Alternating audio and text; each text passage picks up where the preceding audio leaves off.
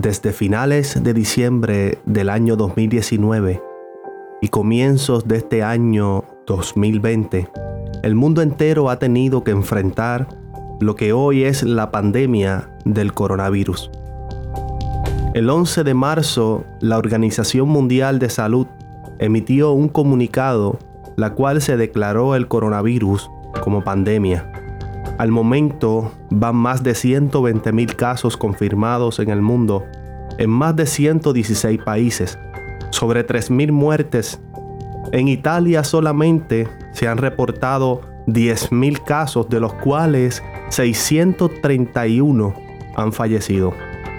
Como iglesia, no estamos exentos de esta amenaza. Ciertamente creemos en un Dios que nos guarda, nos protege y nos sana de cualquier enfermedad. Pero debemos ser responsables. Debemos tomar las precauciones higiénicas como lavarnos las manos con agua y jabón constantemente, utilizar hand sanitizer, si ve alguna persona enferma no se acerque, una gota de saliva puede viajar hasta 6 pies de distancia. El virus en condiciones favorables puede durar hasta 9 días vivo. Los síntomas pueden reflejarse hasta en 12 días después de una persona haber sido contagiada. Las poblaciones más vulnerables son los niños y los ancianos. Por ellos y por nuestra familia debemos preocuparnos y ocuparnos para prevenir lo máximo posible que nadie se contagie. Ya muchos lugares donde se congregan muchas personas han cerrado sus puertas Juegos deportivos serán cerrados al público. Las iglesias también caen dentro de lugares donde acuden muchas personas.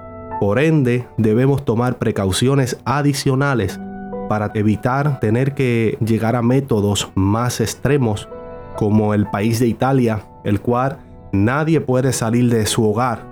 Incluso si es necesario alimentarse y no tienen alimento, las fuerzas del ejército son las que le estarán llevando alimento a su hogar, para de esta forma tratar a lo máximo posible que se siga esparciendo el coronavirus. Debemos evitar los besos, abrazos y saludos con la mano.